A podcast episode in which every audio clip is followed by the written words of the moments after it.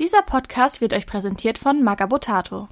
Dyson Duty wird unterstützt von fantasystronghold.de, deine erste Adresse für Private Press Produkte.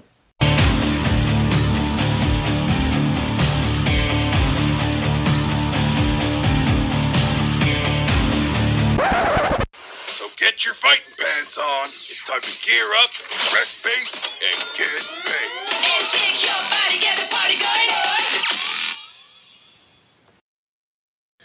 Herzlich willkommen zu einer ganz besonderen Episode vom Dyson Duty Podcast. Denn heute besprechen wir, ja, ein anderes Private Press System. Hat auch mit War Machine zu tun, aber nicht War Machine direkt. Denn heute dachte ich mir, wir besprechen mal Riot Quest in seiner vollständigen Gänze. Dazu habe ich jetzt auch endlich mal wieder unser Standard-Setup am Start, nämlich den Victory aka Timo und den Der Money aka Money. Aloha. Äh, ja, schönen guten Abend zusammen. Ne, guten Tag. Wann hört ihr das eigentlich? Hallo. Jo, und weil wir drei gerade erst so anfangen, überhaupt uns mit Riot Quest auseinanderzusetzen und so weiter, dachten wir uns, wir holen uns mal noch wen dazu, dazu, der es jetzt vielleicht schon ein bisschen länger und intensiver gespielt hat. Und da habe ich mitbekommen, dass der gute Nox aka Kevin das getan hat, also haben wir uns den auch nochmal eingeladen. Hallo Kevin. Hallo und danke, dass ich nochmal da sein darf. Ja, du hast, ähm, als wir dich das letzte Mal da hatten und äh, nebenbei so ein bisschen Smalltalk betrieben haben, äh, absolut nicht hinter dem Berg gehalten mit deiner Begeisterung für Ride Quest. Ich glaube, es ist sogar in der Aufnahme drin. Wenn die Leute das jetzt hören, ähm, werden sie es noch nicht gehört haben, weil ich den Zygner-Cast hier nachveröffentlichen werde. Aber da kamen wir kurz auf Ride Quest zu sprechen und ähm, dann hat man durchaus seine Begeisterung, ja, durchgehört, sag ich mal, konnte man nicht umhin. Äh, das haben wir auch zum Anlass genommen, danach selbst mal reinzugucken, der Manni und ich, weil wir eh die Starter-Sets schon zu Hause hatten, wegen den Modellen einfach. Und äh, waren dann auch sehr begeistert. Absolut. Ja, und Das finde ich darauf haben, gut. haben die beiden mir das geschenkt. Ja, der Manni hat's dir geschenkt. Von mir kommt da noch was. Ja, das war quasi ähm, eine Zwangsrekrutierung dafür, wobei, wie der Pascal schon sagt, ähm, so eine Grundbox, da macht man, glaube ich, als War eh nichts falsch, weil da hat man jede Menge Solos drin und wenn man das runterrechnet, was dann ein Solo kostet, ist das echt ein gutes Preis-Leistungs-Verhältnis. Ja, sehe ich auch so. Vor allem, weil Das man die stimmt. Box meist irgendwo noch äh, zu einem reduzierten Preis bekommt, beziehungsweise mit Rabatt. Und dann ist es einfach nur ein Schnapper, kann man nichts sagen. Gut, dann starten wir mal in unsere Tagesordnung, damit das Ganze ja auch äh, strukturiert abläuft und wir uns nicht nur in Smalltalk verlieren. Ähm, ich dachte mir, wir fangen einfach mal damit an, wie wir denn alle zum ersten Mal so von Ryan Quest erfahren haben und es in dem entsprechenden Moment wahrgenommen haben. Wer möchte starten? Hey, das kann ich mal machen. Naja, ich war mir die Releases von Privateer Press am anschauen, weil ich spekulierte, was jetzt die nächste Zeit rauskam. Das war Anfang des Jahres, Ende letzten Jahres und dann war so, hä? Riot Quest? Was ist das denn? Ja, und dann kam erstmal habe ich mich nicht weiter großartig mit den Sachen auseinandergesetzt, weil ich eigentlich nur gesehen habe, oh, das sind ja Modelle, die kannst du auch bei War Machine spielen. Hm, und die haben teilweise echt gute Regeln. Hm, muss ich mal schauen. Ja, das war bei mir so ähnlich. Also Riot Quest habe ich ganz lange nur so am Rande wahrgenommen. Und ähm, tja, das hat halt auch irgendwie so keiner gespielt, ne? Und keine Ahnung, also hat mich am Anfang ehrlich gesagt gar nicht so gereizt. Ich hab gesagt, ja, neues System, ja, brauchst du eigentlich nicht. Und dann ähm, war es eigentlich Pascal, der mich drauf gestoßen hat, gemeint hat, ja komm, lass es mal zocken, die Figuren hast du eh. Wobei, also die Grundbox hatte ich lange nicht, aber so einzelne Figuren. Und dann habe ich mir die äh, mal besorgt, habe mal so ein YouTube-Video dazu angeguckt, kann ich auch nur empfehlen. Ich, vielleicht können wir das dann äh, bei Gelegenheit, äh, wenn das hier im Forum ist, äh, auch mal verlinken. Gibt so ein Einsteiger oder ja, so, so ein Guide-Video, sag ich mal. Und ja, wie gesagt, lange nur nebenher von mitgekriegt, bis es dann mal wirklich bei uns auf den Spieltisch kam, hat es jetzt lange gedauert. Ich meine, seit wann ist das released? Weiß das jemand? Herbst Boah, letzten Jahres. nee. Herbst? Okay. August, Ja, also. September, sowas um den Dreh. Ja, ich weiß gar nicht, wann ich davon erfahren habe, aber mir hat von Anfang an der ganze, die ganze Aufmachung, der ganze Stil gefallen. Und ich habe das auch definitiv, als es rausgekommen ist, ähm, angefangen und auch mit Scartrex zusammen, auch wenn es irgendwie nicht funktioniert hat, äh, mit, der, mit einer Startbox und dem James, den es damals noch dazu gab. Ähm, haben irgendwie zwei, also jeder drei Figuren daraus, um einfach mal die, die Grundmechanik zu äh, kennen zu lernen. Haben wir die auf die Platte gestellt und hatten schon in dem, ich sag mal, Lernspiel jede Menge Spaß, haben wir auch gleich gemerkt, das ist total random und im Gegensatz zu War Machine darf man das auch gar nicht so ernst nehmen. Aber es hat halt so viel Spaß gemacht, dass wir da auch beide weiter die Neuheiten geshoppt haben und das auch immer wieder mal spielen. Also ich hatte tatsächlich schon extrem früh Berührung damit, nämlich schon vorletztes Jahr, also 2018. Da hat Private Press ja angefangen, ja, oder ich glaube sogar das Jahr schon davor, 2017, ja doch, müsste es gewesen sein. 2017 hat Private Press ja angefangen, ordentliche Keynotes äh, an der Lock bei der Lock Load zu machen, zu releasen per Video. Was einfach daran lag, dass 2016, als auch die letzte deutsche Lock and Load lief, die Keynote einfach extrem lächerlich wäre, wo sich, wo sich vor allem, äh, meine Frau lacht schon im Hintergrund, wo sich vor allem die internationalen Gäste drüber geärgert haben. Da gab es ja auch eine französische Lock and Load und ich glaube auch noch eine in UK oder so, man möge mich berichtigen. Hm, stimmt. Und da sind die Leute damals extra arschfrüh aufgestanden, um sich diese Keynote anzusehen, weil die dachten, oh geil, das wird jetzt mega, weil die Leute hatten natürlich Keynotes erwartet wie von allen anderen großen Unternehmen. Und dann war das irgendwie so ein Fünf-Minuten-Ding. Äh, Meine Frau und ich sind damals ähm, irgendwie, weil wir hatten nur für den Sonntag ein Ticket für die Lock and Load. Und dann sind wir irgendwie original nachts um zwölf da runtergeballert nach Frankfurt. und das war mega Sturm und Scheißwetter, deswegen mussten wir mega langsam fahren und kamen dann irgendwie morgens um drei an, damit wir uns ja diese verdammte Keynote angucken können. Da kamen dann Leute irgendwie teilweise besoffen in den Raum gefallen, die quasi Nacht durchgezockt hatten und getrunken hatten. Und, ähm, und es kamen Leute aus ihren Zimmern äh, getorkelt und reingefallen, teilweise originale Morgenmantel, haben sich dann diese Keynote angeguckt. Und es war original nur, ja, hey, übrigens jetzt MK3. Ja, hey, das sind die Starterboxen. Und alle schon so, ja, geil, wussten wir eh schon, ähm, werden wir gleich kaufen gehen. Jetzt erzähl uns bitte, was so kommt so im nächsten halben Jahr oder Jahr. Ähm, ja, im Herbst kommt so ein Trencher-Buch. Ja, okay, mehr bitte. Ja, ähm, also die Leute in der Halle, die können sich jetzt da hinten links Modelle kaufen, da hinten rechts Modelle kaufen und wir wünschen euch viel Spaß. Ciao. Ja, cool, das hat sich ja gelohnt. Ja, ich erinnere mich, ich war auch da in Frankfurt und war Ja. einer derjenigen, die morgens da standen und dachte so, ähm, okay. Ja, das war einfach der Kracher. Und Na alle gut. saßen da so mit offenem Mund und so, ja, die verarschen uns, oder? Da kommt jetzt noch was, oder? Und da wurde der Bildschirm schwarz, das Private Test Logo kam und dann war es vorbei. Und auch Ulysses damals, die das ja ganz, ganz gehostet haben, Ja. gucken da so unglaublich drauf. War das jetzt deren Ernst so? Ja, das war witzig. Äh, die, die Leute, die extra, extra irgendwie in den Morgenmantel kamen, dann so, ja, okay, wir gehen uns da nochmal hinhauen, ne? Tschö mit Ö. Sind dann wieder hoch in so Zeltzimmer erstmal pennen gegangen. Äh, der Rest hat sich dann irgendwie angestellt, um die Starterboxen dann in Empfang zu nehmen. Beziehungsweise, um überhaupt erstmal welche zu kaufen. Die andere Hälfte quasi, die sich nicht angestellt hat, hat verzweifelt versucht, das äh, massiv überlastete neue War Room runterzuladen und zu öffnen. Oh, das war am Anfang eh der Hit.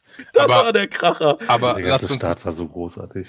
lass uns mal wieder zur Riot Quest Ja, schwenken. ja, aber das ist eine lustige Anekdote. Ja, Warroom wäre auch eine lustige Anekdote, obwohl eigentlich eher eine Anekdote voller Verzweiflung, aber ich glaube, da können wir mal so einen extra Fail-Podcast machen oder so. dachte ich mir eh schon, das demnächst mal zu tun, einfach mal so just for fun.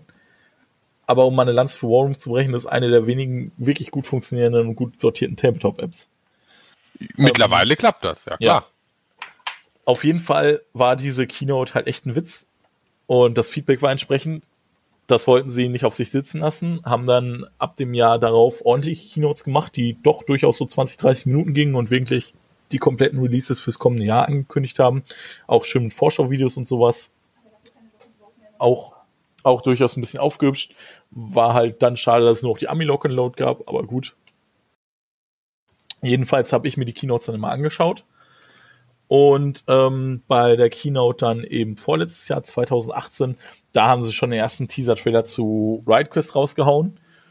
Und dieser Teaser kam halt mitten in der Keynote, erstmal ohne Ankündigung und alle nur irritiert, was ist das? Irgendwie komischer, komisch schlecht Zeichentrick irgendwie, äh, total seltsame, ja, ja, keine Ahnung, irgendwie so Apokalypse-Style, whatever, niemand wusste mit anzufangen.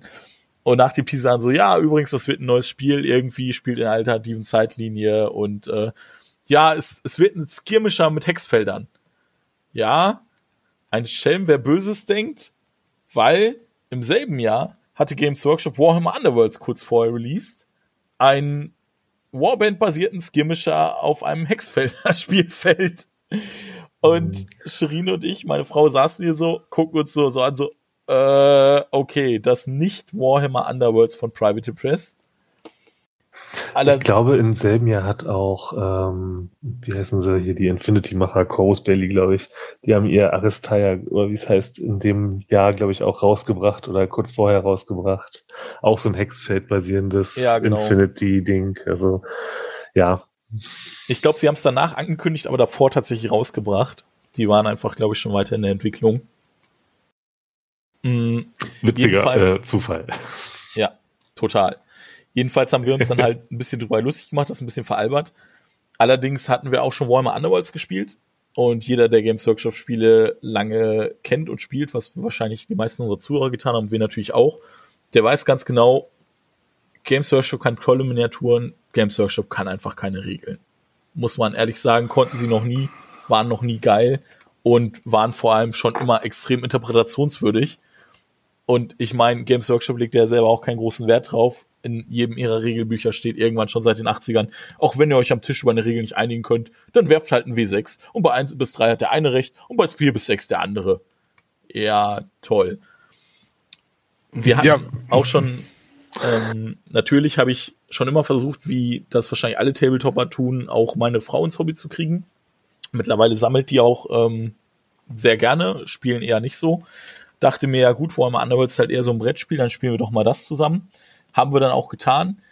Und irgendwie nach zehn Minuten oder so haben wir, haben wir quasi einen Tableflip gemacht, weil diese Regeln, also vor allem jeder, der mal Warhammer Underworld die erste Edition sich angeguckt hat, mittlerweile ist es besser, wir wollen ja hier fair sein, aber die erste Edition, die Regeln absolut undurchschaubar, unglaublicher Interpretationsspielraum, das war unspielbar. Also das ging echt gar nicht. Und wir haben einfach nur einen Tableflip gemacht, das weggepackt und nie wieder angefasst. War echt eine furchtbare Erfahrung. Von daher hatte ich dann irgendwo schon die Hoffnung, weil ich mir dachte, ja gut, also Regeln kann Private Press, weil muss man einfach so sagen, vor allem als jemand, der War Machine kennt und liebt, wie wahrscheinlich auch die meisten hier und die meisten, die zuhören, kann Private Press einfach. Regeln können die. Und von daher hatte ich da schon Hoffnung, dass die es besser machen. Dann hat man aber erstmal lange nichts mehr gehört. Ja, bis zur darauffolgenden Lock and Load, wo dann wirklich Startbox angekündigt wurde und dann auch mal so, ja, in diesem Herbst und so weiter, dies und das. Und dann lief es eigentlich wie bei Money, ja. Also es war schon dann so auf dem Schirm und ich habe mir so, ah ja, cool, ich werde da sicher irgendwann mal reingucken. Jetzt zum Start, ja gut, habe ich einfach niemanden, der es jetzt so gerade mit mir spielt. Ja, und man hat ja so viele Systeme auch schon durch irgendwie, Ja, ne, eben. gefühlt. Und War Machine Horse, ganz, also Timo und ich, da kann ich für uns beide sprechen, äh, wir äh, haben ganz lange Warhammer Fantasy früher gespielt, also altes Warhammer Fan- Fantasy natürlich noch mit eckigen Bases und sowas und Oh ja. auch ganz lange 40k gespielt und dann haben wir aber auch alle möglichen anderen Systeme, alle möglichen Skirmisher und so und hängen geblieben sind wir halt dann aufgrund wirklich der Regeln bei War Machine Hordes, weil Ja. du schon sagst, GW Ja, macht so coole. Figuren, 40k ist auch geil, also vom Setting her und so haben wir richtig viel Spaß gemacht. Wir haben viele, viele Jahre haben wir das gespielt, aber irgendwie wurde es von den Regeln beschissen. Also aktuelle achte Edition bei 40k finde ich grausam und diese ganze Age of Sigma äh, Geschichte, also wir haben es versucht, aber das können wir nicht. Also das geht wirklich nicht. Und vor allem, wenn man dann War Machine Horde schon mal eine Weile jetzt auf Turnieren gespielt hat, kann man keine nichts mehr anderes, ne? Nee, nee, gar nicht. Und deswegen war auch so Riot Quest so, ah ja, hm, jetzt noch mal ein System anfangen. Aber jetzt haben wir es angefangen, jetzt haben wir es uns angeguckt und wir finden es gut. Ja, also Oh das, war, ja. das war auch so ein Punkt bei mir, dass ich sage, boah, ey, ich habe jetzt gerade erstmal noch so Guild Ball am Start, weil das halt so viele zocken, so Ah, stimmt, ist- ja, da war noch was. Ja, eigentlich ist es nicht so richtig meins, aber ich muss schon sagen, die Modelle finde ich schon hübsch. So, ich habe schon Bock, die anzumalen. Das zocken halt eben so viele. Und ja, keine Ahnung, irgend, irgendwas anderes hatte ich auch noch irgendwie, wo ich gesagt habe, boah, ja, pff. genau, Warhammer Underworlds hatte ich dann auch zeitweise noch mal einiges geholt. Dann habe ich so gesagt, boah, muss es jetzt noch ein System sein, auch wenn es nur wirklich so ein Nebensystem mit Ansage ist, ne? Und ich meine, ich kann die Modelle ja eh alle für War Machine Hordes benutzen, will ja auch eh viele davon haben, gerade als Mercenary-Spieler dann und so jetzt. Ich wollte gerade sagen, vor allem als Mercenary, ne? Ja, eben. Ja, also von daher war dann auch so, ja gut, jetzt habe ich eh schon einen Haufen der Modelle, äh, weil ich die eh für Mercs habe, dann kann man es eigentlich auch mal spielen. Ne? Ja. Also habe ich da tatsächlich scheinbar von uns allen, ich sag mal, die frühesten Berührungspunkte mit Riot Quest wahrscheinlich schon gehabt, aber am frühesten eingestiegen ist dann eindeutig hier der Nox. Du bist, glaube ich, auch direkt so quasi all in gegangen und hast dir so alles geholt, immer was es gab, glaube ich, hast du schon angedeutet, ne? Genau, total. Also irgendwie ähm, Battlefield Berlin, die kriegen immer eine Vorbesteller-Mail von mir, was, was dann so in den nächsten Monaten rauskommt. Und äh, ja, das wird einfach alles erstmal vorbestellt. Also Private Press hat ja angekündigt, dass sie das irgendwie in, keine Ahnung, Kapiteln oder wie auch immer machen. Der erste oder die erste Season, wie auch, wie auch immer man das nennen möchte, ist der Mayhem-Block und da habe ich gesagt, den ziehe ich erstmal durch und dann mal schauen, wie ähm, aktiv das gespielt wird. Und dann schaue ich mal weiter, wie, wie man da, ob ich da noch mehr Geld rein investiere. Aber bisher, ich sag mal, ich spiele es regelmäßig. Ich finde die Modelle ausnahmslos klasse und das Spiel macht halt super Spaß. Es ist ja auch überschaubar von der Produktrange, sage ich mal. Ne? Also klar, die Erweiterungen, äh, hier diese Portalerweiterung kostet ein paar 30 Euro, das mit den Schatztruhen und die einzelnen Modelle, sagen wir, keine Ahnung, liegen meist so zwischen 15 und 20 Euro. Und es ist ja so massig viel nicht. Ne? Also wenn ich das vergleiche mit einer War Machine Faction oder so, Ja, äh, genau. ne, also das hält sich ja, ich denke mal so im Rahmen von, keine Ahnung, 300, 400 Euro oder sowas hast du da, glaube ich, auch alles, was es gibt, so ungefähr. Ja, eben, das sollte man betonen, da hat man da wirklich alles. Wir auch ist noch wirklich alles. Also Wir zum Spielen brauchst du wesentlich weniger. Ja, das haben wir schon festgestellt. Das geht ja tatsächlich mit einer Grundbox und dann, wir haben jetzt jeder noch so ein paar Modelle zusätzlich, sage ich mal, damit man ein bisschen was für die Bank hat. Das, also mit so gemerkt, so, so sieben, acht Modelle oder sowas pro Team ist schon sinnvoll, dass man da ein bisschen variieren kann. Aber im Prinzip könntest du es mit vier oder sagen wir mal fünf Modellen pro Seite schon spielen, ne? Also wir machen grad immer- noch mal wir machen immer fünf. Ja. Weil darauf, was man braucht, wollen wir später nochmal zu sprechen kommen. Ähm. Wir hatten eigentlich gerade eine schöne Überleitung äh, dazu, wieso eigentlich die ersten Erfahrungen der mit Riot Quest waren. Also nachdem man es dann, wir jetzt mal gespielt haben und nachdem Nox damals angefangen hatte, er hat es schon so ein bisschen angedeutet, zusammen mit dem Sven, mit dem Skatrex.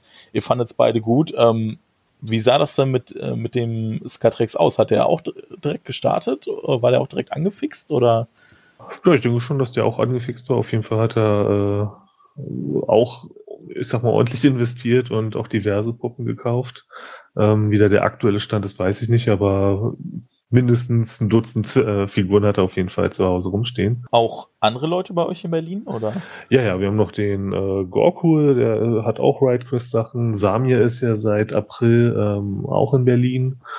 Ähm, der zockt das auch mit uns.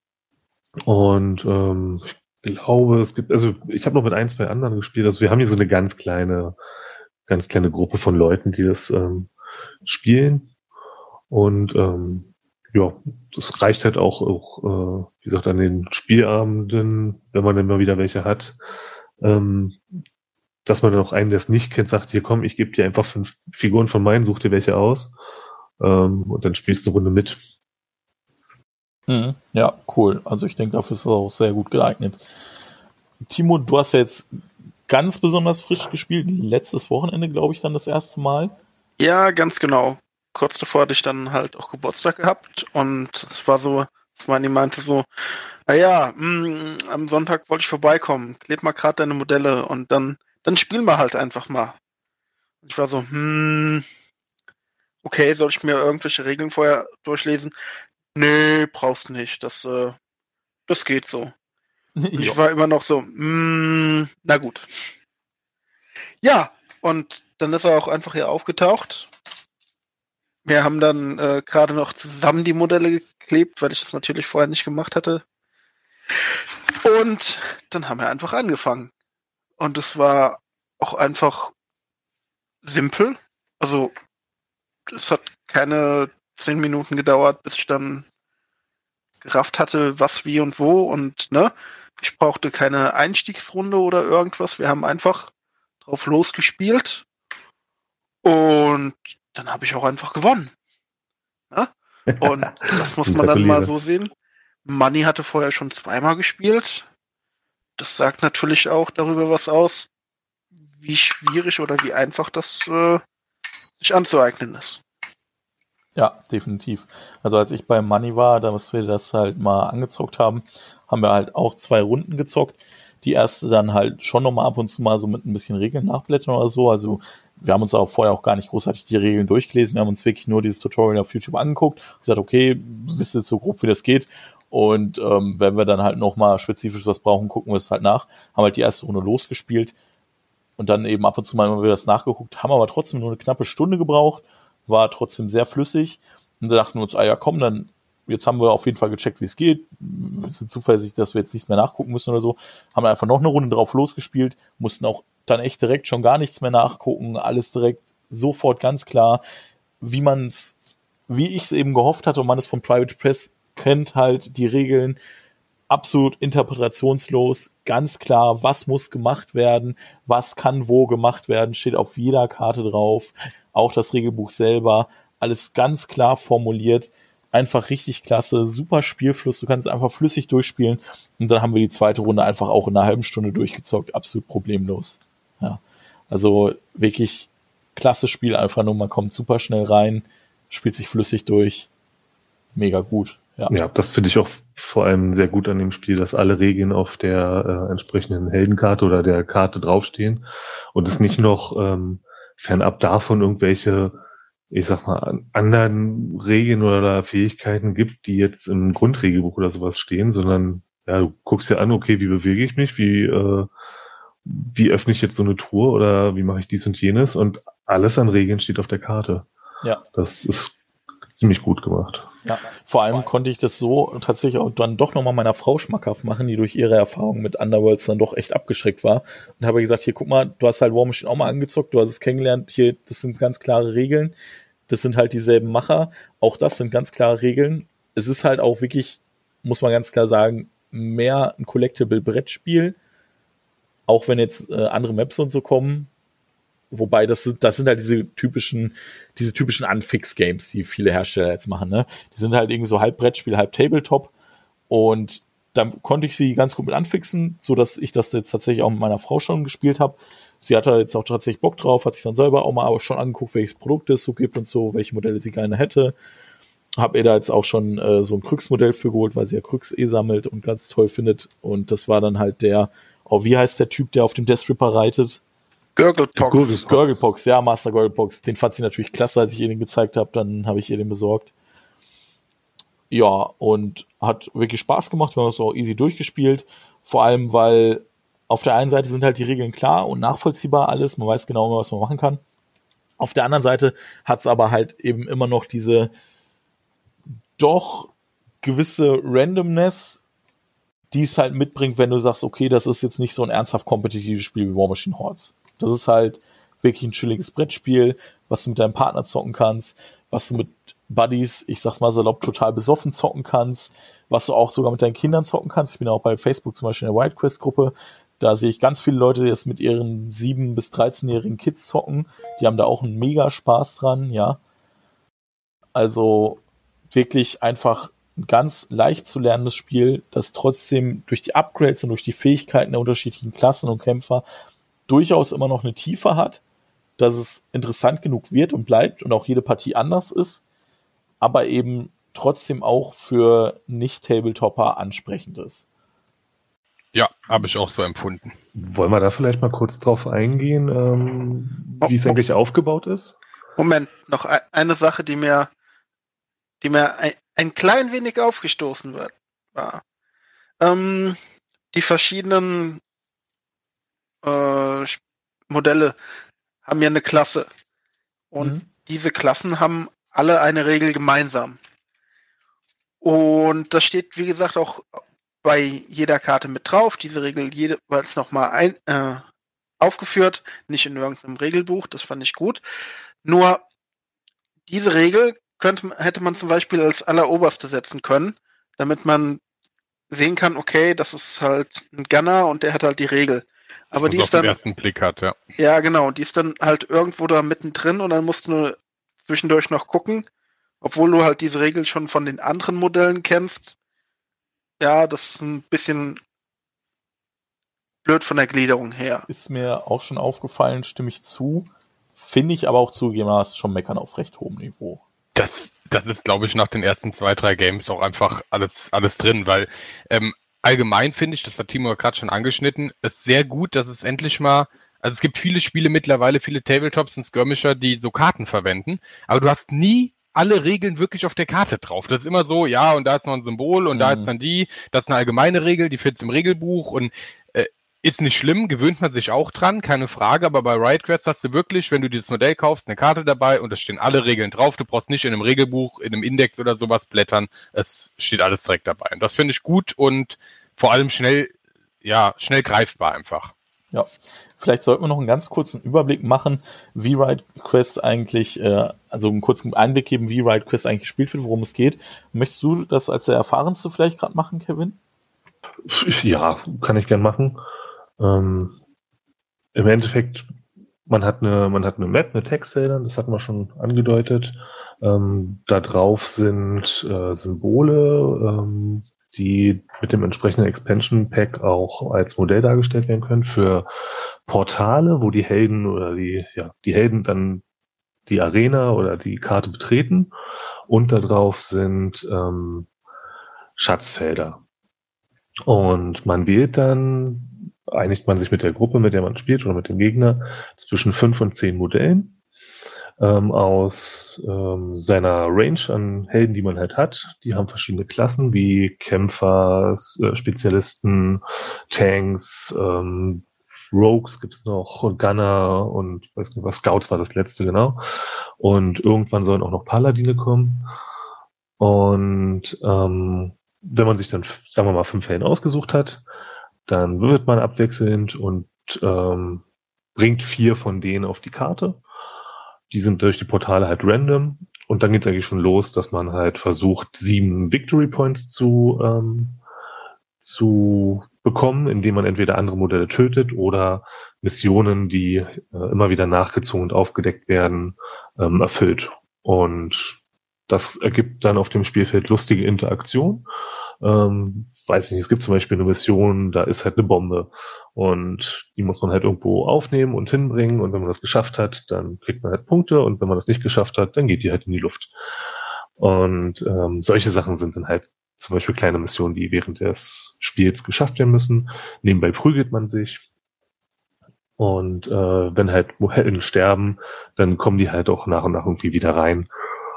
Ähm, und das ist wirklich schnell erklärt, macht aber saumäßig Spaß.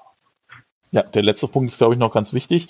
Also, das nimmt, glaube ich, auch viel Frustrations-, also potenziellen Frustrationsfaktor aus dem Spiel. Selbst wenn ein Modell drauf geht, ist es halt nie ganz aus dem Spiel, sondern es hat immer die Chance, ähm, wieder reinzukommen, gegebenenfalls sogar schon am Ende der Runde oder spätestens in der nächsten Runde, durch manche Effekte sogar instant. Also, das ist schon ziemlich cool. Hat da ein bisschen was, wie man es vielleicht von Guild Ball oder auch von Blood Bowl kennt. Genau, also damit ist halt einfach eine Dynamik gegeben, dass es nicht irgendwie langsamer wird, das Spiel, sondern halt ähm, ein konstantes, äh, ich sag mal, Action-Level hält. Und ähm, dadurch ist das Spiel auch in einer halben Stunde, dreiviertel Stunde rum. Ja, vielleicht noch so als Charakterisierung dazu. Also ich glaube, der William Hungerford war es mal selber, der lebt und atmet Riot Quest. also mittlerweile ist er auch äh, irgendwie äh, Haupt, äh, Hauptdesigner für War Machine. Aber Riot Quest ist irgendwie so sein Baby, soweit man das mitbekommen hat. Und äh, der ja, lebt einfach dafür, dieses Spiel zu machen. Er hat, glaube ich, mal gesagt, wenn irgendwie War Machine ein Samstagmorgen-Cartoon wäre oder so ähnlich, dann wäre es Riot Quest. Also das sieht man den Modellen an, das merkt man dem Spiel an, an der ganzen Aufmachung, auch vom Regelbuch und so weiter, mit witzigen Anekdoten, an dem Kartendesign, also auch manche Upgrade-Karten, die sind halt so unglaublich witzig, wenn man sich nur dieses Artwork anguckt oder so. Das ist echt der Knaller. Ist, hat, hat schon was. Also muss man drauf stehen. Klar, kann ich verstehen, dass nicht jeder tut, aber viele tun's. Ich gehöre definitiv dazu. Man darf es nicht ernst nehmen, hast du eben Genau. schon gesagt. Man muss Ja. das witzig sehen und das Spiel ist eine Mischung aus ähm, Zufall. Also es ist, wie soll ich sagen, ähm, es ist, vieles ist random, aber nicht so stark oder es ist, beeinflusst das Spiel nicht so stark oder es ist, ja, wie soll man das erklären? Das ist eine Also gute die Kämpfe, Mischung zwischen die Zufall Kämpfe zum und Beispiel Taktik. sind, ja. die Kämpfe sind zum Beispiel so, oder die, die, das Kämpfen an sich ist so, dass man schon ein bisschen kalkulieren kann. Genau. Ähm, aber wie gesagt, es ist total random, wo deine Helden hinkommen und äh, oder wo der nächste Schatz auftaucht und ob das jetzt oder welche Karte halt als nächstes kommt und wenn der Schatz gerade neben deinem, also so, so ein, keine Ahnung, ein Tankschatz äh, neben deinem Tank auftaucht und äh, die Mission sagt, du musst irgendwie noch einen Schatz aufnehmen und dann hast du einfach Glück gehabt. Das ist dann halt so. Oder Das wenn schon. dein kleiner squishy äh, Gobber neben dem Butcher halt auftaucht, dann hast du halt einfach, naja, Pech gehabt.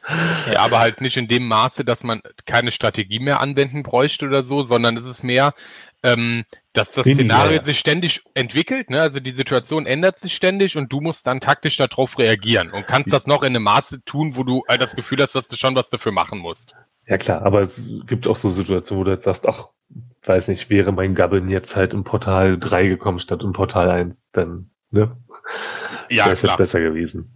Aber das ist halt der Random-Faktor. Wobei Wo man man halt das sagen ja kann, sogar das mittlerweile durch ein Upgrade auch beeinflussen kann. Ne? Aber da kommen wir auch später zu. Ja, Also was ich da vielleicht auch als, ähm, ich sag mal, Comparison, als Vergleich zu Underworlds ziehen möchte, dass ich halt wirklich eine Zeit lang aktiv gespielt habe, auch auf Turnieren.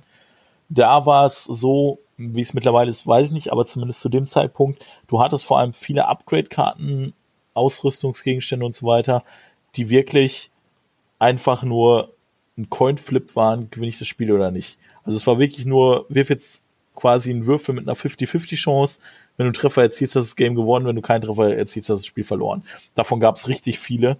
Das war auch der Grund, dass ich das Spiel am Ende gequittet habe, weil mir es einfach zu dumm wurde. Das war mir einfach zu random und vor allem Underworlds hat auch einen anderen Anspruch, zumindest vom Hersteller her. Die bewerben das damit, ähm, hier ist das ultimativ kompetitive Miniaturenspiel. Da erwarte ich dann einfach, dass es da nicht, also dass es planbarer ist und dann nicht so random Kram auf, dem, auf der Platte, sag ich mal, passiert. RideQuest hat eben nicht diesen Anspruch. RideQuest sagt im Gegenteil von vornherein, ey, das ist einfach nur Spaß, habt Fun. Es passiert Unsinn auf der Platte, es gibt Explosionen äh, und was nicht, was weiß ich nicht noch, ja. Aber trotzdem fand ich, auch wenn klar die Helden random reinkommen und so weiter, und ja, es gibt auch random Effekte, zumindest mir ist jetzt noch nicht untergekommen, dass du wirklich so eine Karte hast, hier Coinflip, gewinne oder verliere. das stimmt, Nee. das gibt's nicht. Sind schon immer mehrere Zufälle hintereinander, die da entscheiden, würde ich sagen. Also natürlich kannst du Pech haben, das geht bei War Machine aber auch, weil wir ehrlich sind. Ne? Jeder hat schon so, so ein Spiel hinter sich, wo halt die Würfel einfach gegen dich waren. Das passiert. Ähm, aber bei RideQuest ist es jetzt nicht, also dass da eine Karte dabei war. Manchmal sind die Sachen ein bisschen bisschen sehr schwer zu erfüllen, gefühlt die Missionen oder sehr einfach und dann weiß man nicht ganz, warum gibt das jetzt zwei Punkte oder so. Äh, aber insgesamt, also es will ja gar nicht balanced sein, wie du schon sagst. Ich finde doch, dass wir jetzt tatsächlich, also ähm, zumindest wenn du dir die Helden in ihren Kategorien anguckst, finde ich, haben sie eine, äh, eine Balance geschaffen, dass ähm, jeder Held in seiner Art und Weise interessant ist und ähm, dass man drüber nachdenkt, okay, wie kann ich den gut einbinden? Also am Anfang, äh, als ich angefangen habe, fand ich zum Beispiel den Banfist äh, total geil und dachte, boah, er ist doch der stärkste Specialist überhaupt und äh, In der Combo kann er gut sein. Ich weiß schon, was du meinst. Du dann- kannst dann jedes Modell schon angucken. Dann Ja. habe ich mir die anderen halt einfach mal angeguckt, so, okay, dann probierst du die mal spaßhalber, bringst du mal auf die Platte, mal gucken. Und die haben halt immer einen anderen, haben einen anderen Job gemacht, aber den halt auch gut, so dass man ja immer wieder, ähm, dass es, dass sich das relativiert hat und die intern in ihrer Kategorie auch vollkommen ähm, gebalanced sind. Ja, sehe ich auch. Da so. gebe ich dir recht. Ich meinte jetzt allgemein so diese ganzen Missionen und so weiter. Ne? Das ist halt immer sehr random und dann kannst du nicht sagen, also die Missionen, die sind nicht immer, immer gleichwertig und im Verhältnis zu den Punkten, die sie bringen oder so, sondern das ist halt random. Aber die Ja, gut, Figuren, da gebe ich dir recht, die sind schon, also die haben alle, alle ihre Daseinsberechtigung und das ist bei der Zahl an Figuren, die es jetzt schon gibt, natürlich schon durchaus beachtlich. Das kann Aber man sagen. da muss er differenzieren. Also ich, beziehungsweise auch der Kevin, wir haben ja jetzt nicht gesprochen von Missionen, sondern wir haben wirklich an sich von Modellen und Ausrüstungsgegenständen gesprochen. Und da muss ich auch dem Kevin zustimmen. Also da finde ich das Balancing halt auch wirklich gelungen. Modelle ja, Ausrüstung. gut, vielleicht habe ich manche Sachen noch nicht durchschaut. Also da müsste ich jetzt, wenn ich jetzt einzeln nennen würde, das, das springt jetzt aber, glaube ich, gerade den Rahmen. Ähm, also da finde ich schon manche einfach besser als andere. Aber bei Modellen, da gebe ich euch schon recht. Also da ist zum Beispiel der Bamfist, ne, also ist in der Kombination mit manchen Sachen, zum Beispiel mit Skies oder sowas, äh, mega gut. Aber da muss man halt wissen, wofür nimmt man den mit, sonst steht er halt viel rum und macht nichts, wenn man nicht, nicht weiß, wofür, ne? Weil der macht halt selber nicht so viel Arbeit. Gut. Hm, Ich überlege gerade, Timo, kannst du dazu noch was sagen? Möchtest du dazu noch was sagen? Ja, zu der Sache mit den äh, Missionen nochmal. Da ist ja auch wieder die Sache, du musst mehrere Missionen machen und äh, an Punkte kommen, um die, die Runde zu gewinnen. Und da kannst du dich halt auch einfach dagegen entscheiden, diese Mission zu machen, wenn die dir ja gerade zu blöd ist und einfach das gegnerische Team dann auseinanderzunehmen. Ja. Und, und die andere Mission machen, weil es sind immer zwei aktiv. Ja, genau. Und das ist dann ja auch einfach eine Strategie, die du verfolgen kannst.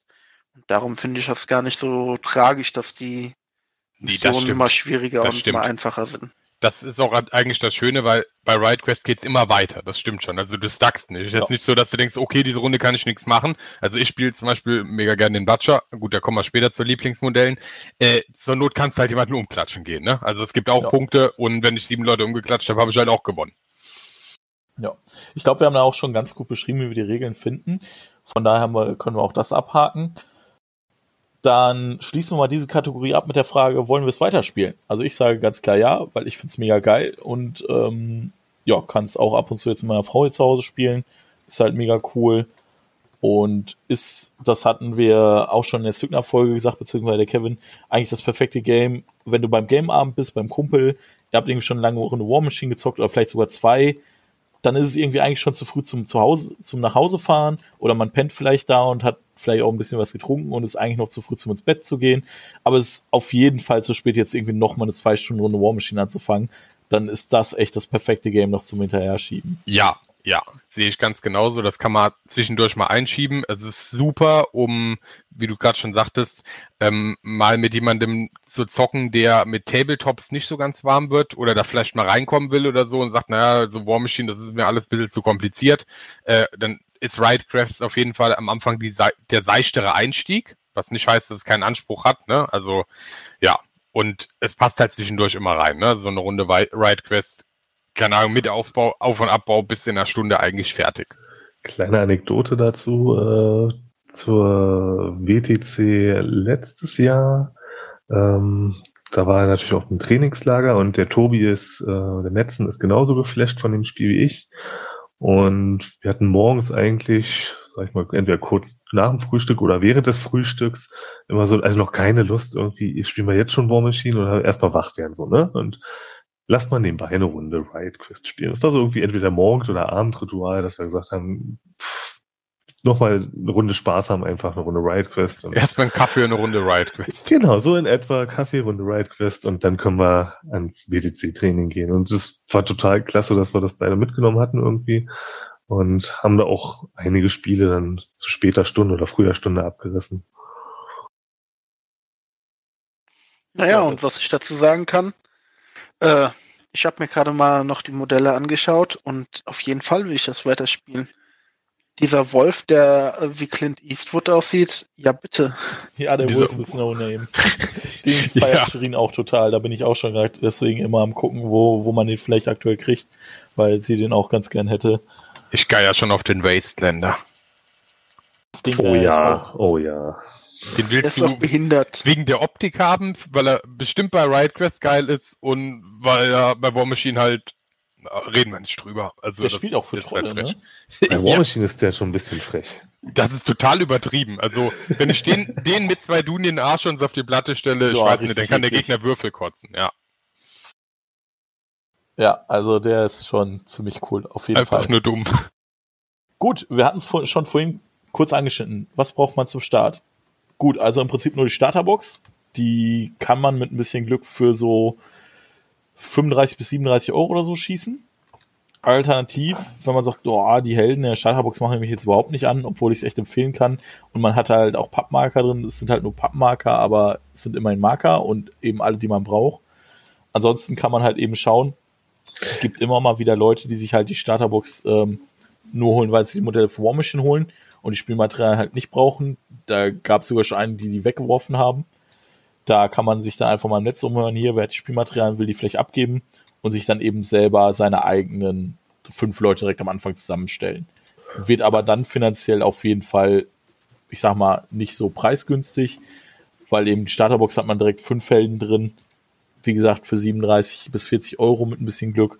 Und wenn man sich Helden einzelne holt, fünf Stück, dann landet man schon eher so bei 50, 60 Euro plus. Ja, ich würde die Bei Starterbox auch ganz schon bei klar. 100 Euro. Also muss man nur so sagen. Ja, die Starterbox würde ich auch ganz klar empfehlen, weil Ja, äh, du brauchst nicht, die also- Auswahl ja eh. Ne? Also Ich sag mal, für Leute, die es einfach nur probieren wollen, würde ich auch sagen, Starterbox ist geeignet. Ja. Ähm, für Leute, die nicht alles haben wollen, aber schon da regelmäßiger spielen, da kann man dann auch schon sagen, naja, ähm, hol dir mal, äh, weiß nicht, fünf Modelle oder acht Modelle, die dir gefallen. Und ähm, vielleicht ein paar Monster Apocalypse Würfel, das sind nämlich genau dieselben, du hast weiße, rote und blaue Würfel wo Mhm. unterschiedliche äh, Strikes drauf sind. Dieselben wie auch für das neue Warcaster Tabletop kommen. Und ähm, also irgendwo halt so ein Würfelset von Monster Apocalypse oder Warcaster. Dann kannst du, hast du die Würfel auch und für Goldmünzen oder äh, Schadenstoken gibt's halt unendlich viele Anbieter oder Marker oder was auch immer. Das sind die Sachen, die man braucht. Klar, Startbox, da ist das alles drin. Ähm, aber ja, äh, man kann auch, denke ich mal, einen Hunderter in die Hand nehmen und sich fünf Modelle kaufen, wenn man drin dranbleiben möchte. Ja. Also, was ich empfehlen würde, wenn man äh, irgendwie schon ein Spiel gemacht hat und sagt, ja, geil, ich bin voll drin, also dann würde ich auch empfehlen, so eine Huni in die Hand nehmen, aber dann eben für die Starterbox und dann eben das Roster, also das äh, Modellroster halt auffüllen mit, Oder so, ja. mit ein paar Ja, Helden, die man ja. dann cool findet. Du hast ja die ganzen Ausrüstungskarten und so und selbst wenn du aus der Starterbox sagst, ah, ein, zwei Modelle, die ersetze ich, die will ich gar nicht haben, wobei du die halt im Zweifel auf die Bank setzt und das Spiel Ja, entwickelt sich ja dynamisch und denkst, oh, jetzt könnte ich noch einen Spezialist gebrauchen, ne? Also so habe ich das auch gemacht. Starterbox und dann ein paar Modelle, die man geil findet, dazu und dann stellt man natürlich die, die man am coolsten findet, häufiger dann wirklich auf die Platte, weil man hat immer vier, vier aktive Modelle, für die, die, für die das jetzt nicht so klar ist, vier aktive Modelle und dann halt ähm, x Modelle, die auf der Bank sind. Und wenn ein Modell äh, ausgeschaltet wird, dann kann man dann halt auch wieder ein beliebiges anderes spawnen. Und äh, ja, so hat dann quasi jeder, äh, jeder mal, je nachdem, wie sich das Spiel entwickelt, äh, jeder Charakter mal die Chance ins Spiel zu kommen. Genau. Wie sieht es denn da aus? Habt ihr schon Lieblingsmodelle? Ha! Mit oder ohne Regeln? Mm, Also dann können wir vielleicht drei machen, eins ohne Regeln, eins mit Regeln und einen Gesamtsieger.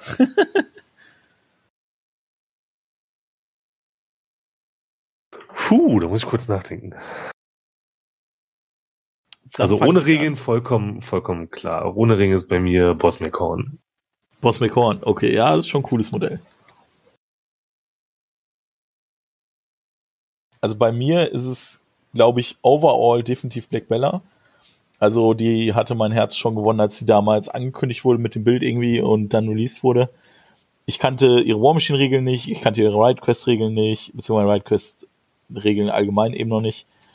Aber ich weiß, ich finde dieses Modell so cool. Es ist einfach nur eine Badass-Tante mit einer Augenklappe und Piratenklamotten, die einfach herausfordernd ihren Parierdolch nach vorne streckt.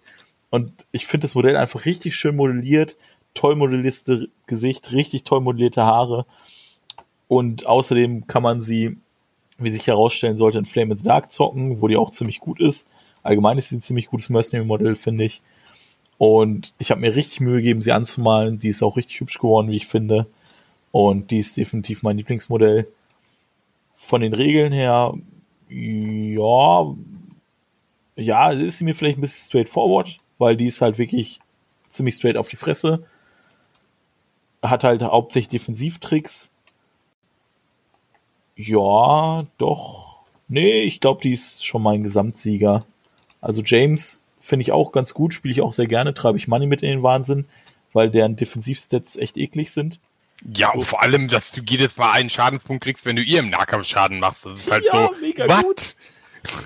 Und dann habe ich mir jetzt den Destructotron auch geholt für natürlich für die Strange Bedfellows Team von War Machine.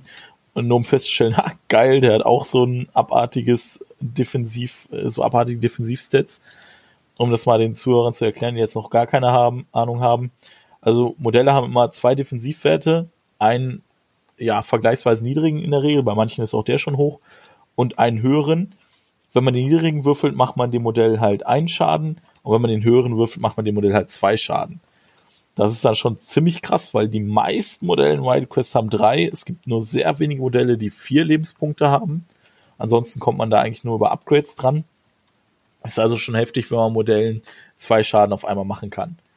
Bei diesen beiden Convergence-Modellen allerdings, James und dem Destructotron, die sind zwar grundsätzlich einfach zu treffen, es ist einfach den einen Schaden zu machen, ich glaube schon auf drei Strikes oder so. Aber für die Super Strikes muss man irgendwie acht Erfolge gegen die erwürfeln. Was? Acht? Ja. Krass. Das ist mega krass. Voll Mega gut. dumm, ja, ja. Ja, äh, wenn wir bei vier Lebenspunkten sind, dann kommen wir auch, glaube ich, zu meinem äh, Herzensmodell. Ah, Äh, der Butcher, also Butcher 4 bei War Machine oder der halbnackte Irre in Riot Quest, macht halt richtig Bock. Der macht halt richtig Bock, weil der macht halt, weil er ein Kämpfer ist, einfach schon mehr Schaden, wenn er ranstürmt, dann macht er einen Schaden mehr für jeden Lebenspunkt, den er schon verloren hat. Er hat halt vier, ne, dann kann er halt, also er kriegt ewig viele rote Würfel, das sind die besten im Spiel, kriegt er mit dabei, da kannst du dem Gegner direkt eine ganze Handvoll Würfel ins Gesicht werfen und der haut halt alles kaputt. Äh, Nachteil ist, ähm, meine Taktik der ersten Spiele begründete jetzt halt eigentlich auch immer darauf, vom Butcher Gegner kaputt zu hauen. Aber man gewinnt dann halt nicht, weil der Gegner macht Missionsziele in der, in der Zeit, macht halt dann mehr Punkte und du kriegst halt verhältnismäßig wenig Siegespunkte. Also du musst sieben gegnerische Modelle umbringen, um zu gewinnen. Und alleine damit macht man es halt meistens nicht. Ne? Also man muss schon irgendwie die Mission noch machen. Und der Butcher ist halt gut im Gegner seine die, ins Gesicht zu hauen. Und ja, das macht halt schon einfach Spaß. Wir haben schon festgestellt, es ist ziemlich witzig, wenn der Butcher und James aufeinandertreffen. Weil das ist dann so, hm, schafft jetzt der Butcher es zuerst, die James umzuklatschen? Oder stirbt er vorher an dem Schaden, den er sich macht, wenn er sie haut? Äh, ja, genau. Und das ist halt irgendwie quasi fast 50-50, ne? wenn er drauf rennt, weil er kriegt ja jedes Mal Schaden, wenn er, wenn er ihr Schaden zufügt und dann macht er wieder einen roten Würfel mehr und so. Also es ist halt keine Ahnung, ist ein bisschen Casino, aber das ist bei Riot Quest, glaube ich auch. Ja. Das muss so sein. Macht schon Was Bock. halt, was halt auch cool ist, also jedes Modell, also auch jedes Modell, das ihr im Blister kauft, bringt nicht nur seine eigene Statcard mit, sondern auch immer noch eine Upgrade-Karte, die für alle verwendbar ist. Da bringt der Butcher halt auch ein extrem gutes Upgrade ins Spiel. Den Feldcharm, ja. Richtig ja, cool. Das ist, glaube ich, aktuell die einzige Karte, die einen zweiten Angriff im, in derselben Aktivierung erlaubt. Zumindest die einzige, die ich habe. Und vor allem gibt es noch einen zusätzlichen roten Würfel zum Draufhauen, sowieso. Ja. Timo, hast du schon ein Lieblingsmodell oder ist das noch so frisch bei dir, dass du ja noch kein Bild machen konntest? nee, also ja, ich, ich habe schon ein Lieblingsmodell, das äh, habe ich auch relativ flott äh, kennengelernt, nämlich die dies mit ihrer äh, Bazooka. Ist einfach großartig. Die macht einen fetten Schaden und schleudert dann noch den Gegner ein bisschen zurück. Und das ist einfach geil. Dann kommt dieser blöde Butcher nicht direkt an dich dran. Ja, und die darf halt, glaube ich, noch alle blauen Würfel wiederholen oder so, ne? Die trifft halt ziemlich safe. Ja, genau. Alle weißen, aber ja, die ist ganz nett. Dazu bringt die halt auch noch ein cooles Upgrade mit und das ist schon sehr schnuffig. Aber vom, vom Aussehen finde ich eigentlich den Pig Tank am allergroßartigsten. Der ist halt super witzig. ja, das ist einfach geil. Also super. Ich glaube, das overall beste Modell, was ich äh, finde ich, ist der Sir Dreyfus. Den mag Echt? ich total gern. Ja, Echt? den mag ich total gerne. ähm, Den, der ist Der sieht aus wie ein Gundam. flexibel. Ähm, nee, der sieht, er, der sieht cool aus, finde ich. mit also ich werde mit dem einfach nicht warm. Echt nicht? Der ist so flexibel, Oh. finde ich. Der hat, der hat schon so viele Spiele für mich gewonnen, der Mann. Ähm, also bei dem finde ich das, das Gesamtpaket einfach großartig.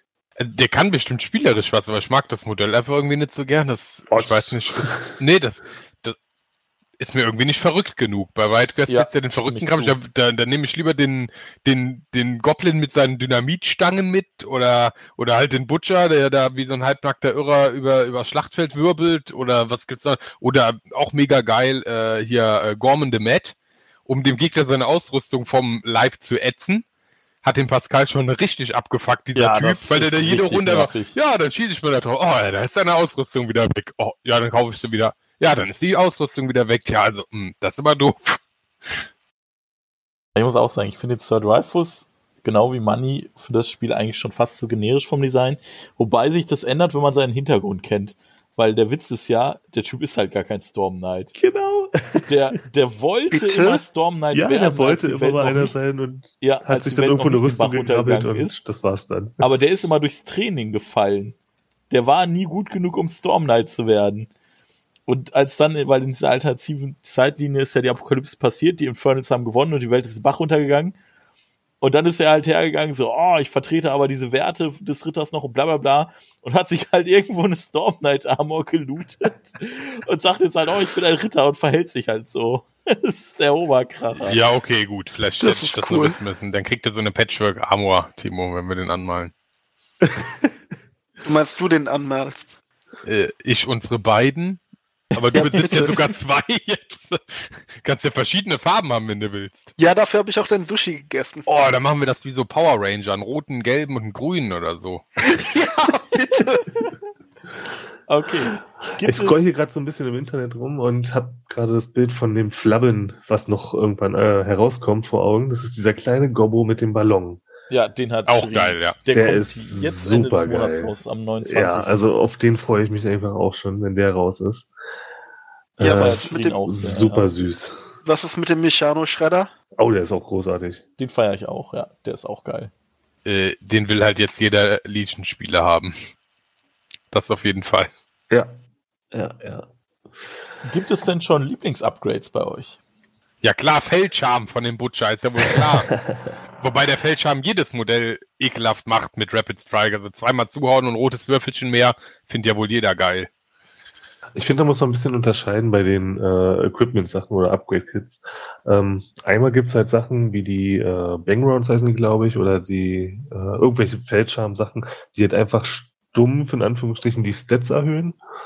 Und dann gibt's Equipment-Sachen, die halt, wo man schon ein bisschen suchen muss, mit welchen Helden die gut sind oder, oder stark sind dann und ähm, die halt auch situativer dann sind. Wie die Sprungstiefel vom Trifuß, die dem, der sie anwendet, sogar noch Schaden machen oder so. Das ist doch Idee für Butcher.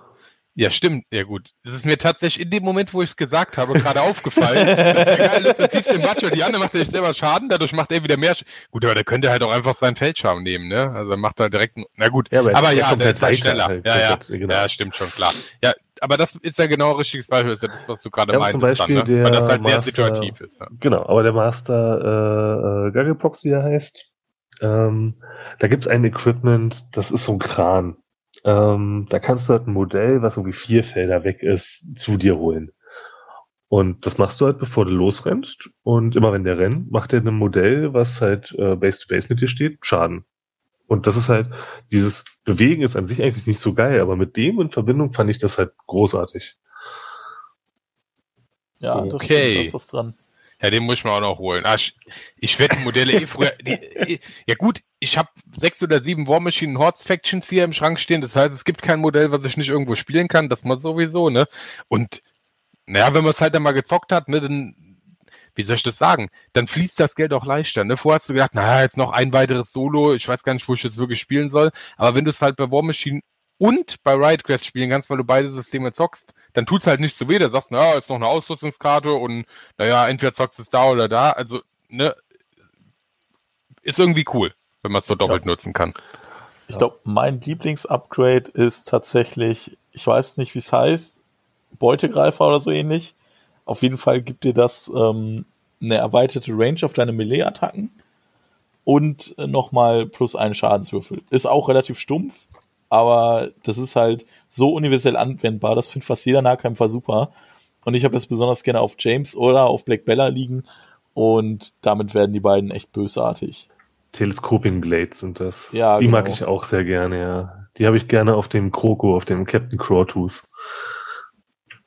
Auch ein, übrigens ein mega geniales Modell. Ja, definitiv. Ja, willst du eigentlich alle haben. Also wie ihr schon Ja. sagt, ja, ist ja keine Ahnung, da kannst du hier shut up und and take my money. Nimm mein Geld, Privateer, ist mir egal. Okay, wir haben. Ja, Timo? Ja, äh, bei mir ist es eigentlich der Name schon gefallen. Und das ist das Upgrade von der Dies, weil das erhöht einfach den Schaden, den du raushämmerst mit allen möglichen Fernkampfwaffen. Und darüber freut sich zum Beispiel die Iris direkt.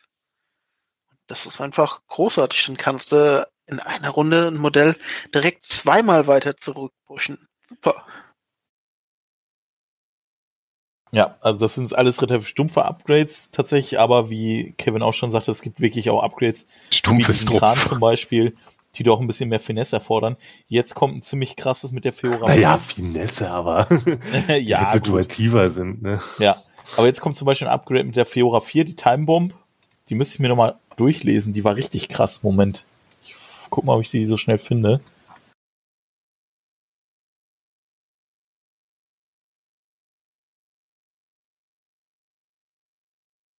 Auch wieder ein geniales Upgrade. Das ist irgendwie so ein Taschenuhr, so ein Taschenanhänger mit einem Bild von Haley drin. Ich wollte gerade sagen, Und da ähm, steht da irgendwie drauf, thanks for nothing oder so Mhm. ähnlich. man muss diese Artworks auch einfach mal äh, loben oder diese, diese Zeichnungen dazu. Die sind so witzig gemacht teilweise oder Ja. einfach, einfach cool, auch so, so, so ein kleiner Wink in die War Machine Welt rein.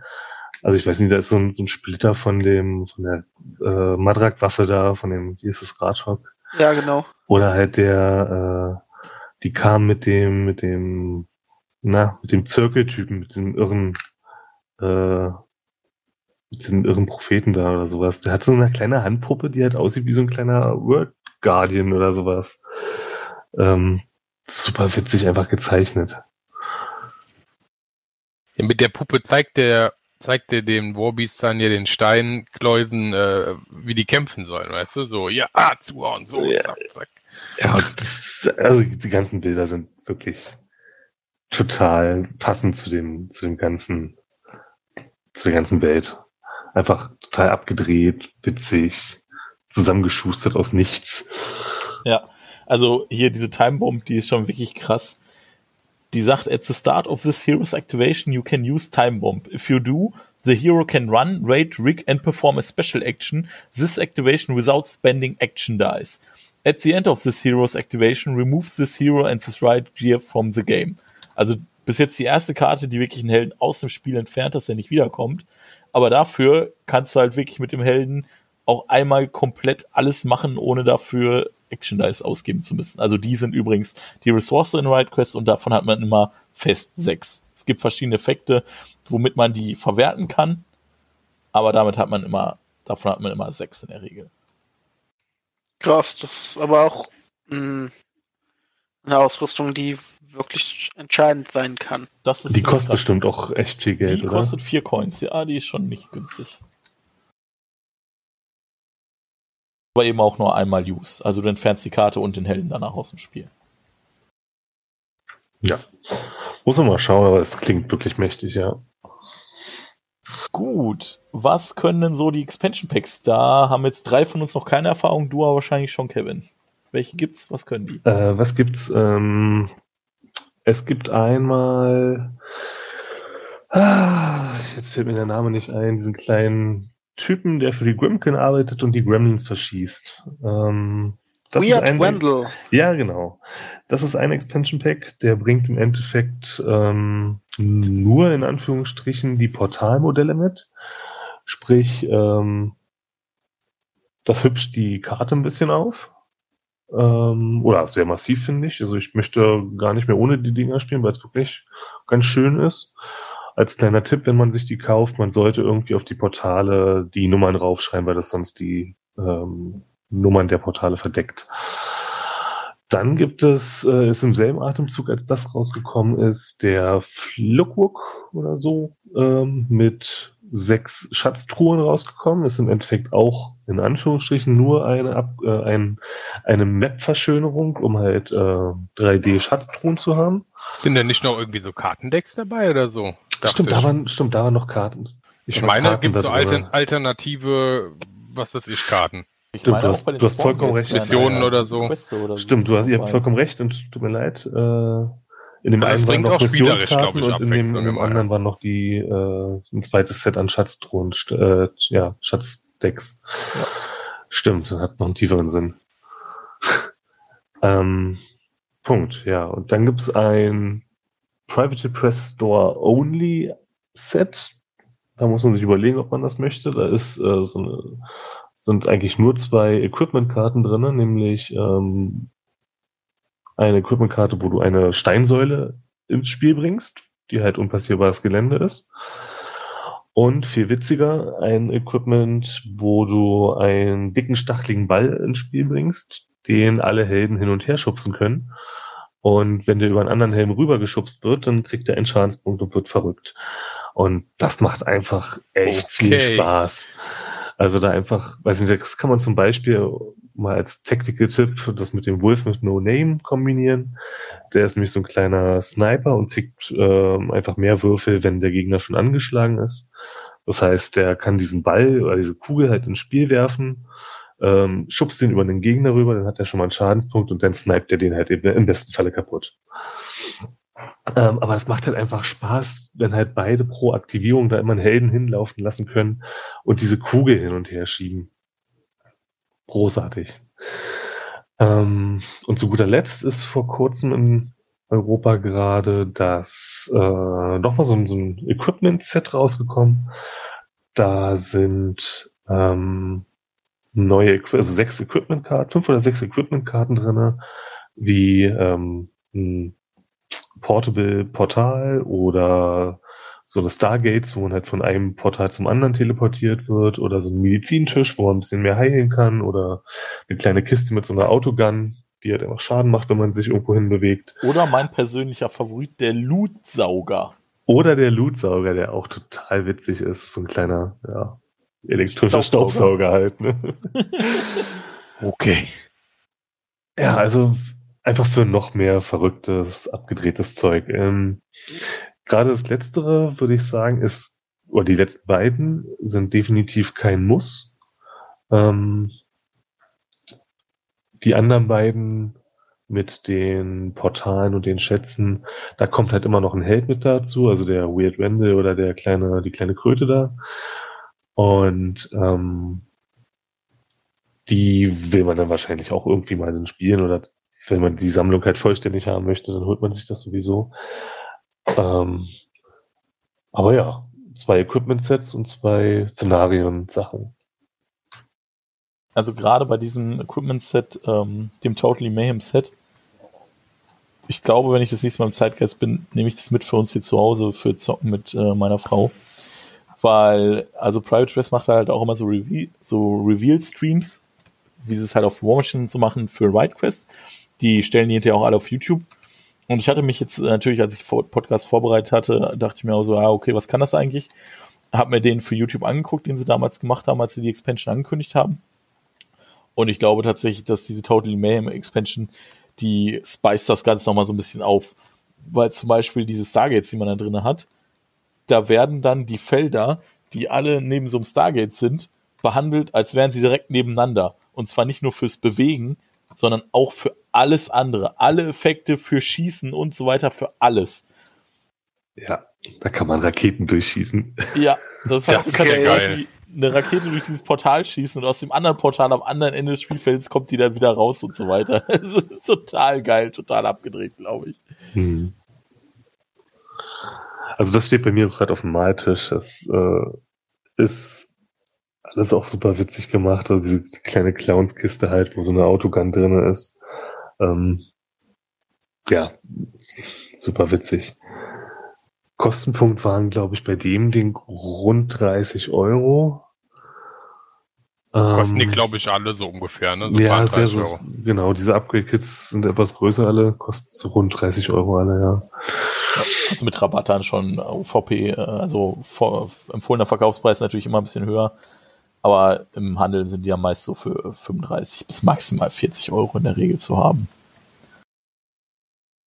Ja. Dann gibt es noch verschiedene Spielmatten. Es gibt natürlich nicht nur Standard-Spielmatte, äh, die halt äh, aus dickem Papier ist aus der, ähm, aus der Starterbox. Erstmal kann man sich die sowieso nochmal in Neopren-Variante holen. Ist wahrscheinlich auf Dauer die bessere Vari Variante, kann ich mir vorstellen. Äh, ja, definitiv. Also es ist halt das herkömmliche Neoprenmaterial, was man so kennt, also von den ganzen Mattenherstellern, die es so gibt. Ähm, ist eine ordentliche Qualität, ähm, ist jetzt nicht besonders viel besser oder schlechter als, ähm, wie gesagt, das, was man so sonst so bei GameMit oder wie sie alle heißen kaufen kann.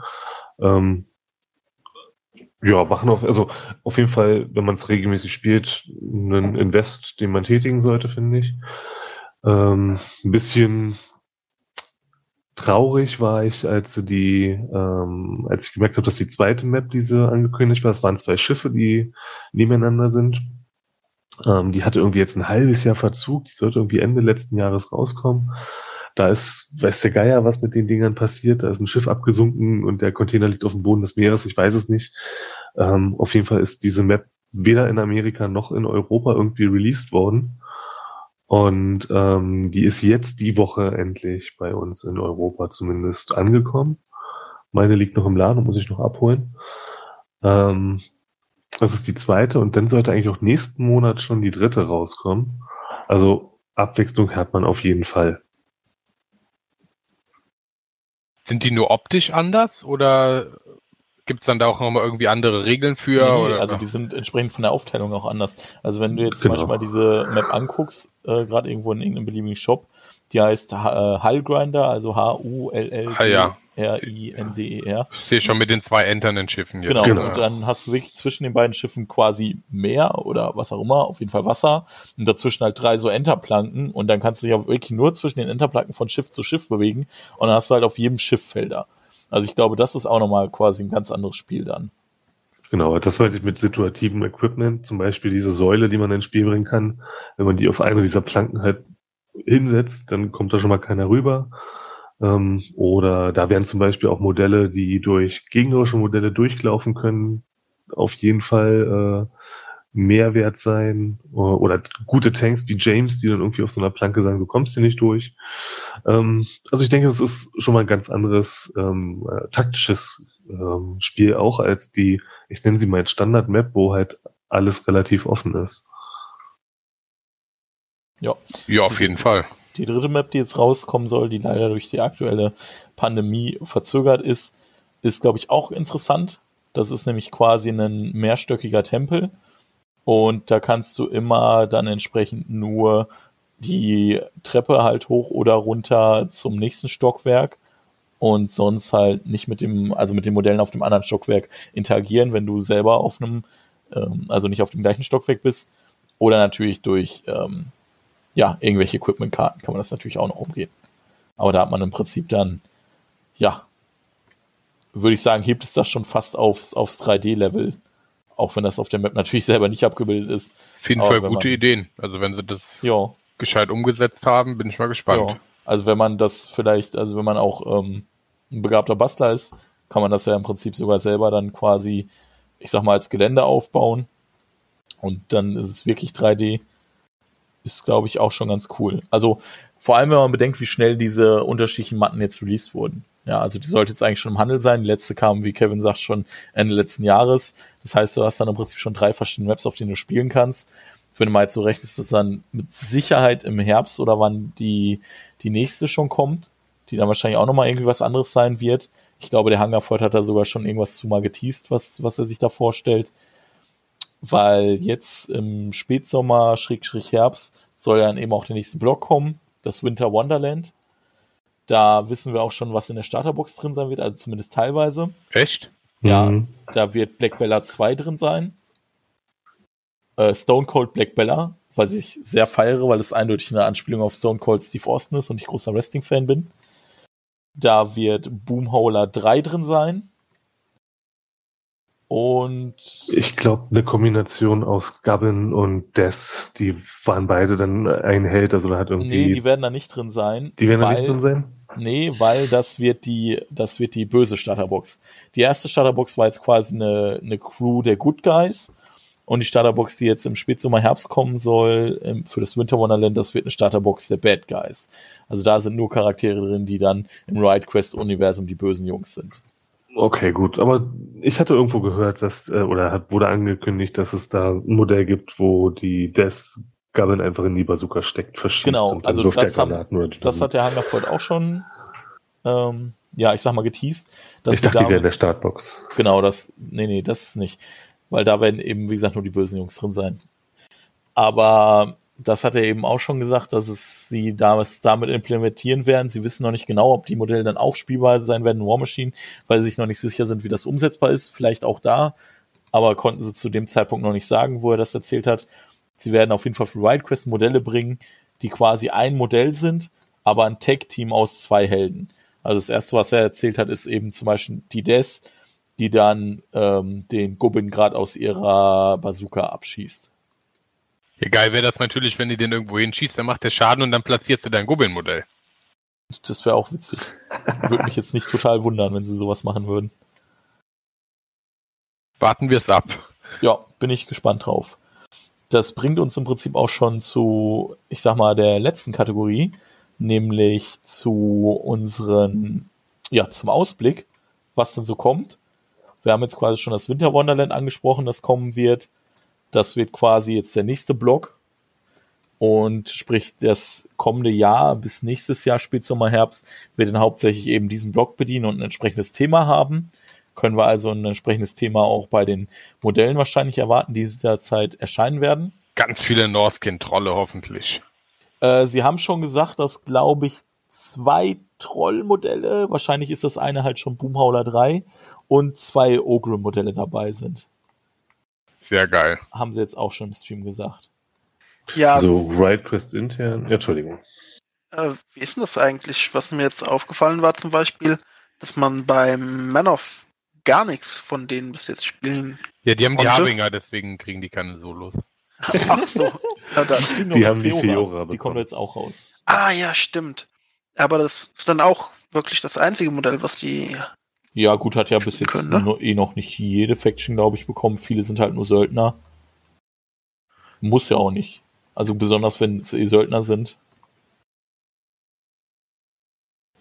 Ähm, Ja, die meisten bleiben halt Mercs oder Minions. Also ja, eben. Also die meisten sind Mercs oder Minions. Ein paar, bei denen es passt, sind dann eben Pate sind. Oder ganz wenige, wie zum Beispiel der Krux-Typ, sind halt sogar nur Modelle für ihre Hm. Faction halt in War Machine. Aber ja. Also ich finde, es ist nur wichtig, dass sie irgendwo spielbar sind. Der Butcher auch, oder? Ja, der Merc- ja, das ist auch Stimmt, kein das Merc, ne? Genau.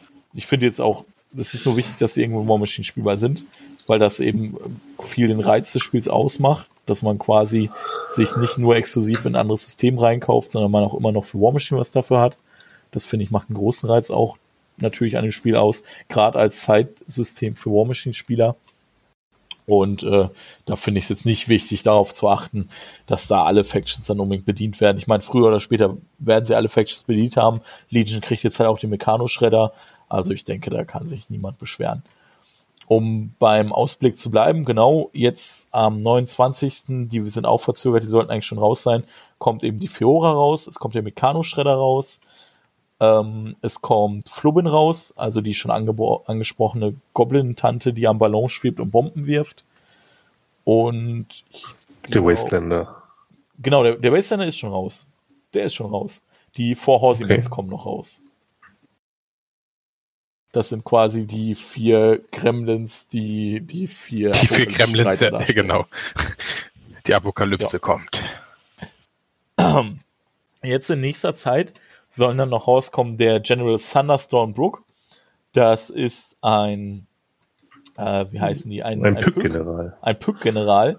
Das ist nämlich der, dem Leadfoot und Tress den Panzer geklaut haben und der ist ziemlich angepisst auf die. Ach so. Ja, ja, das ist gar nicht der ihrer, sondern das war der von General Thunderstorm und Leadfoot und Tress haben dem, äh, den Panzer geklaut. Das Modell ist der Hammer. Das ist nämlich ein Pück mit so einer fetten Offiziersmütze auf und so einer dicken Zigarre. Das ist der Oberknaller. Ja, der ist witzig. Und dann Ganz, kommt noch Lord Azazello. Das wird in War Machine ein Warlock für die Minions, nämlich für die Schweine, für die, ähm, na, wie heißen die nochmal? Für die Pharaoh, Pharaohs. ja, Für die Lo- Pharaohs. Lord Schwein habe ich Genau. schon gesehen, ja. Der auch Lord, geil. Azazel, der Lord Azazello heißt der. So ein bisschen Robin Hood-mäßig angehaucht. Ist halt ein Pharaoh mit so einer, ja, Kapitäns, Generals, wie auch immer Jacke, einem coolen Säbel und einer Handcannon. Halt so ein Swashbuckler. Ja, genau. Der ist schon ganz cool. Ähm, der Hungerford hat schon gesagt, in War Machine Hordes wird der ein Infanterielok werden. Und für Riot Quest will ich den einfach nur haben, weil der cool ist. genau wie den General Thunderstone. Auch mega.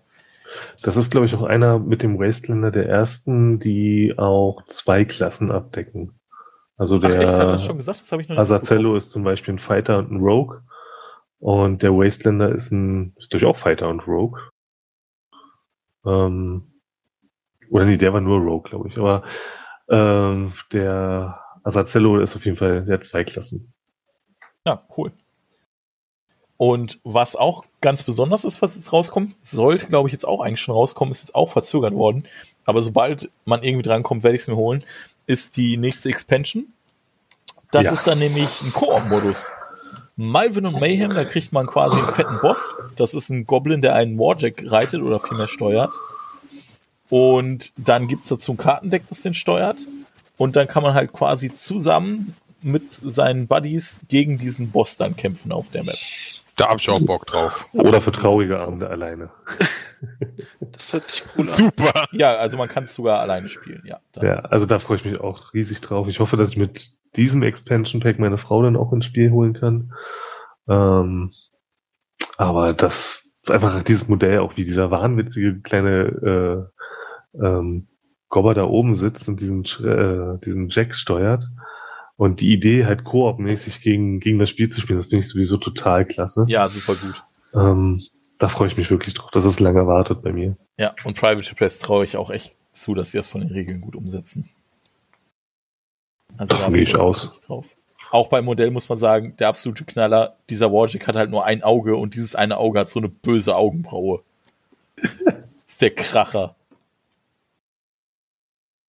Ja, Das erinnert so ein bisschen an, an, an Spongebob, glaube ich. An, wie heißt der, die kleine, Ja, das kann sein. ah, die kleine Ja, Plankton. stimmt, der, ganz, der ganze Kopf. Oh, wie heißt der? Plankton. Plankton. Ja. Plankton, glaub, ja, stimmt. Das ganze. Kopfdesign von dem erinnert mich sehr an Plankton. Ja, stimmt. Ich, wo wir beim Thema Design und War Machine bzw. Privateer Press Spiele sind, ähm, morgen können wir mal in die Grindbox reingucken, die ich hier habe. Das ist ein anderes Alternativsystem von Privateer, was Ja, aber da, ich keiner. ja, da sind ja der Stachel und die Säule her. Also der Stachelbein und die Säule. Also wenn wir die Karten irgendwo herkriegen bis morgen, dann können wir die auch in Wie White sind das die? Ja. Ja. Ach so, das ist ja witzig. Ja, und vor allem sind halt zehn Warjacks drin mit steckbaren verschiedenen Mordinstrumenten, womit man sich dann gegenseitig malträtieren kann. Also das ist vielleicht Ja. auch mal ein Versuch wert. Jo, dann haben wir eigentlich soweit alles durch. Dann würde ich sagen, kommen wir mal zum abschließenden Fazit. Also ein Overall. Wer möchte Oh, anfangen? wir waren schon ziemlich positiv, denke ich. Ja, ich denke schon. Ja, wie sagt man da als äh, Allmann heutzutage? Da kann man nicht meckern. Klare Kaufempfehlung. Definitiv. Also ich habe einen Höllenspaß an dem Spiel. Es ist mega einfach zu lernen, es bietet trotzdem eine Tiefe, jede Runde ist anders. Man kriegt Tabletop-Neulinge oder Tabletop-Fremde sogar dazu, das mit einem zu spielen. Und absolute Empfehlung. Besonders wenn man eh schon War Machine spielt. Holt es euch, je mehr Leute spielen, desto cooler ist es, desto, mit desto mehr Leuten kann man es spielen. Gerade auch mit den Convention-Formaten, die jetzt doch in Deutschland auf dem Vormarsch sind oder waren, jetzt sicher nach der Pandemie auch wieder sein werden. Oh ja. Auch da ist es, glaube ich, einfach mega cool, wenn man sich mit Leuten trifft, die man sonst nicht oft im Jahr sieht und dann irgendwie den ganzen Tag schon Turnier gezockt hat und dann jetzt nicht unbedingt nach dem Turnierrennen nochmal fünf Runden zocken will und dann einfach nur abends zusammen mit denen trinken, quatschen will, dann nebenbei noch eine Runde Riot Quest zocken, einfach mega gut dafür geeignet. Man muss nicht viel dafür mitnehmen, man kriegt das alles in eine winzige Box rein. Und das klappt betrunken, glaube ich, auch besser wie War Machine. Könnte ich mir vorstellen. Ich glaube auch. Wobei es ja auch Leute gibt, die betrunken tatsächlich besser spielen als nüchtern. Aber Auch das, ja. Wir hatten auf der CapitalCon im November ähm, das, er- ich möchte mal behaupten, das erste äh, deutschlandweite Riot Quiz Turnier. oh cool. Und ähm, ich hoffe, dass der Shutdown bald auch ein bisschen vorbei ist, dass, weil ich auch für, ich glaube, im August wollte ich das erste Berliner Riot Quiz Turnier ähm, mal versuchen auf die Beine zu stellen. Und wenn wir dann dieses Jahr, kleiner Spoiler, auch wieder eine CapitalCon machen, dann wird da auch definitiv Riot Quest wieder da sein. Cool. Würde ich auch mal auf dem Turnier ausprobieren. Also vor allem, es wenn das so im, im es gibt auch ein. Turnierformat schon. Also sie haben da irgendwie so ein dreiseitiges Pamphlet zusammengestellt, ähm, mit so Steamroller-mäßig, mit verschiedenen Modi ähm, und Varianten, die alle sehr interessant klingen. Also von wegen, keine Ahnung, du hast eine Crew, wo aus jeder, wo in jeder Kategorie ein Held gewählt werden darf, also nicht fre komplett freie Wahl, sondern ein bisschen eingeschränkt. Oder ähm, dein Equipment darf 25 Münzen nicht übersteigen oder, oder, oder irgendwie sowas. Also ganz Ja. interessante Sachen. Da gibt es echt verschiedene Formate. Ich Okay. habe das auch schon mal durchgelesen. Finde ich ganz cool. Cool fand ich auch die Idee, ähm, dass man immer, ich glaube, zwei Bands vor jedem Spiel hat. Dass man sich quasi die Crew des Gegners anguckt und sagt, ja gut, gegen die beiden Helden möchte ich aber nicht spielen. Die darf so dieses Spiel nicht auspacken gegen mich. Fand ich auch interessant. Also da haben sie schon einige echt coole Ansätze dabei. Ja, Ja gut. ich glaube, Was ich noch dazu sagen kann, ja. also wenn ihr die Möglichkeit habt, könnt ihr euch das auch schenken lassen. Das ist preiswerter, aber auf jeden Fall besorgen. Das ist ein guter Tipp, genau. Lasst euch das doch einfach schenken, dann kostet es nichts. Ja. Alles klar. Da denke ich, würde ich das auch beschließen. Und fangt es an, damit wir alle zusammen demnächst äh, nach Turnieren gepflegt beim Ausklingen bei einem Bierchen und auf Conventions äh, ein bisschen Explosion und Samstagmorgens Cartoon auf War Machine Art spielen können. Ja, danke fürs Zuhören.